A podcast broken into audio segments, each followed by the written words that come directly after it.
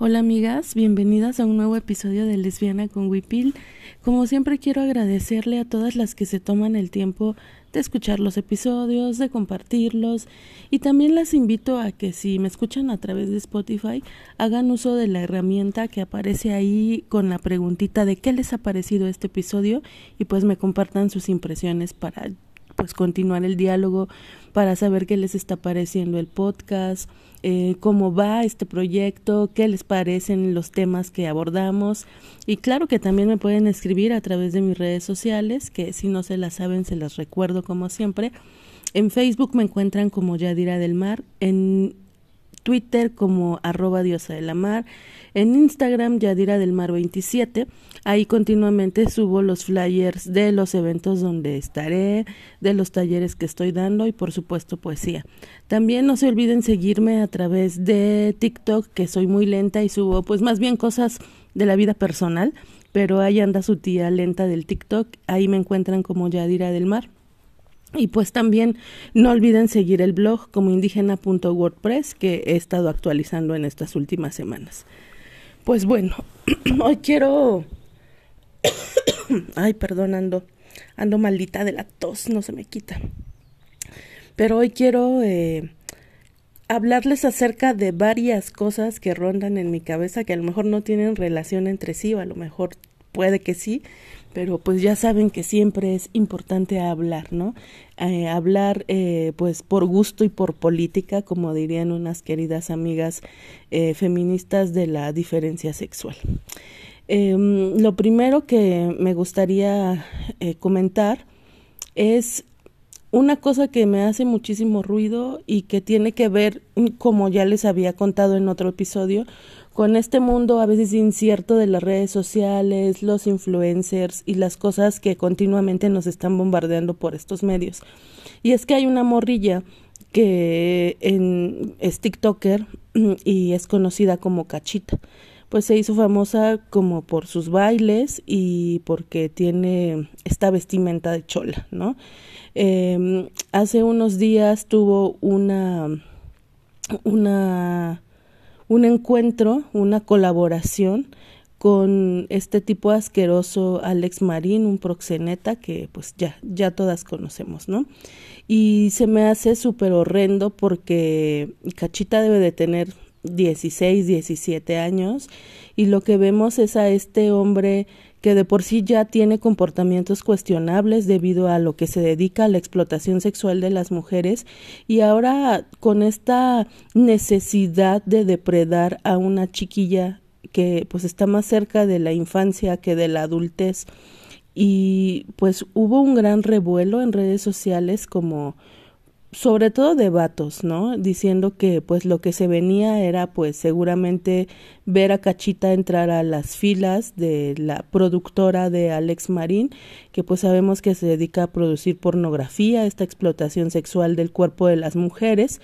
Y me parece tremendo, ¿no? Tremendo que pues a veces pasan tantas cosas juntas en este mundo de las redes sociales que claro que nos es imposible abarcarlo todo y enterarnos de todo, ¿no? Y que tampoco pues es nuestra obligación enterarnos de todo, pero creo que sí hay cosas muy concretas y muy puntuales que deberíamos estar señalando y hablando como mujeres feministas. Eh, claramente esta depredación tremenda del vato que ejerce sobre las mujeres con las que vive y ahora esta pretensión de depredar a una morra de 16, 17 años, cada día eh, es una cosa más enfermiza, más compleja, pero que también se hace a los ojos de todo el público y nadie dice nada, ¿no? Porque finalmente es el mundo del Internet y porque a Cachita se le veía muy feliz en, en estos videos que grabó con, con este asqueroso, pero ¿qué podemos eh, pedir eh, me refiero a que estamos inmersas y estamos insertas en este sistema tan culero que todo el tiempo nos dice que nosotras somos un objeto de consumo y que te debes de sentir feliz porque además también el mundo eh, de los influencers es pues como muy líquido, ¿no? Eh, esta necesidad como de conseguir likes y de todo lo que pasa es una cosa efímera. Pues que estás ahí que a veces no aportan contenido realmente que sea de calidad. Lo que vemos es la repetición hasta el infinito de chicas bailando, de vatos haciendo chistes misóginos y bueno, pues en esta necesidad de la aprobación y del mundo del internet, de las redes sociales, de ser influencer, TikToker, pues claro que estamos aún más vulnerables, las niñas están más vulnerables con estos contenidos y claro que les parece un logro monumental que un personaje, eh, pues tristemente, que ha sido muy elogiado y que ha sido además muy arropado porque patriarcado pues se fije en ella, ¿no? Se fije y además la busque y quiera hacer una colaboración, esta colaboración que pues en ese momento lo que se hizo fue como un baile, pero claro que se especula esta depredación de parte del sujeto, ¿no? Que ya le puso los ojos a esta morra y que ahora está ahí y pues claro que ella lo vio como una oportunidad de aumentar los seguidores que tiene en TikTok, eh, lo vio como una oportunidad más de monetizar, pero también eh, pues al estar como en toda esta estructura de la que a veces no somos conscientes las mujeres y que desde muy chiquitas se nos entrena a eso, a ser un objeto de consumo para el gusto masculino, pues ella se muestra feliz en los videos, se muestra eh, sonriente, abrazando a este asqueroso. Y claro que lo que a mí me da es un cringe tremendo, un profundo enojo, eh, un asco infinito porque es una niña, ¿no? Porque es una morra de 16 años y creo que todas las que militamos en el feminismo podemos contar historias de vatos eh, cuarentones, treintones que quisieron depredarnos en ese momento cuando teníamos 15, 16 años y que lo que pasaba era que pues el típico, ¿no? La, la clásica la eh, de es que tú eres diferente, eres muy madura para tu edad. Y ojalá si me escuchan morras adolescentes sepan que esos güeyes bloqueenlos a la chingada, que son personas eh, que solamente quieren depredarlas, que quieren fastidiarlas y que no se merecen eso ustedes, ¿no? O sea, no se merecen a un vato que les lleve 10, 20, 15 años y que esté diciendo esta sarta de mamadas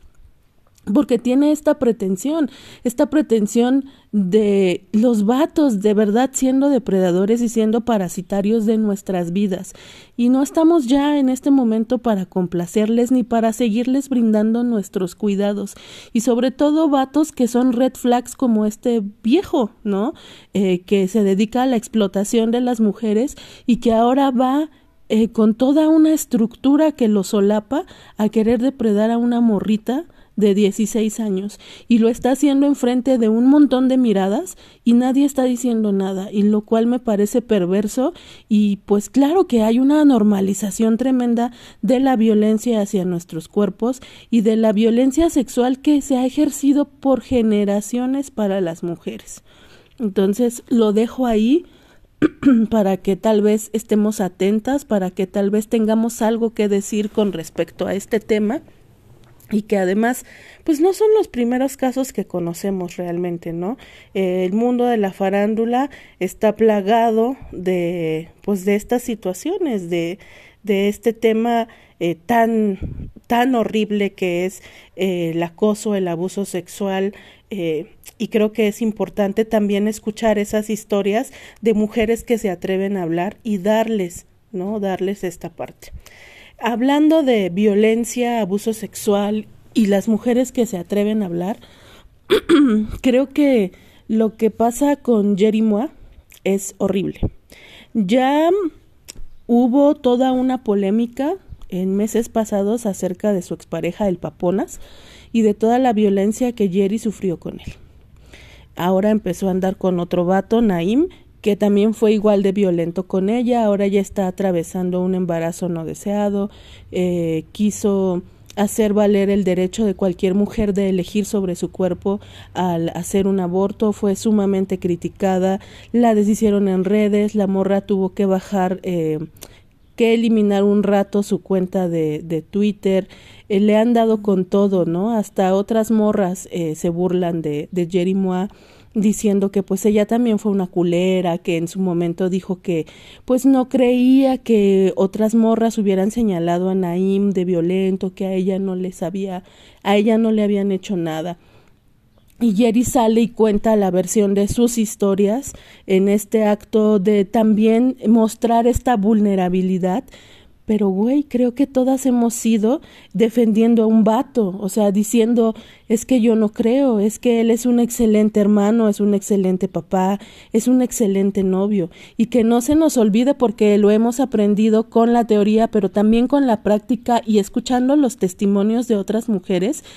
que el que es el vato perfecto para ti puede ser el violentador de otra. Y claro que una vive ciega porque, repito, estamos educadas en este sistema tan culero y es lo que le pasó a Jerry diciendo, no, güey, yo no creo, este güey a mí no me ha hecho nada, entonces no sé, yo no estuve en ese momento, yo no puedo saberlo, pero la morra lo que hace es repetir hasta el infinito estas historias de violencia